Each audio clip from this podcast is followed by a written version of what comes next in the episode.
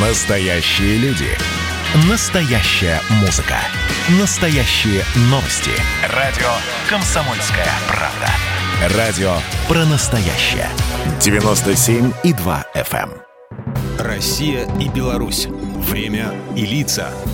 Здрасте, здесь Бунин, и сегодня я расскажу об известнейшем советском и белорусском писателе Василе Быкове. Будущий народный писатель Беларуси, лауреат государственных и Ленинской премии Василий Владимирович Быков, родился летом 24-го в деревне Бычки на Витебщине, в обычной крестьянской семье. После школы он поступил в художественное училище, но вскоре был вынужден оставить учебу, так как стипендию отменили, а семья помогать ему финансово не могла. На творчество будущего писателя сильное влияние оказала Великая Отечественная война, которая его, 17-летнего, застала на Украине, где он участвовал в оборонных работах. Отставший от своих товарищей, Быков едва не был расстрелян красноармейцами, так как его приняли за немецкого шпиона, но потом разобрались, и уже через год он заканчивает Саратовское пехотное училище и в звании младшего лейтенанта отправляется на фронт. В 43-м он получил несколько тяжелых ранений в ходе боев и по ошибке был даже внесен в списки погибших. Быков прошел через половину Европы, участвовал в освобождении Румынии, побывал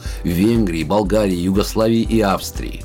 Все, что ему довелось пережить, легло затем в основу его книг, повествующих о самых черных днях советского народа. Произведения Быкова начали публиковаться, когда автору было всего 23 года. В его книгах сплетаются судьбы простых людей, затронутых глобальными конфликтами. И главное, невозможно не верить всему написанному.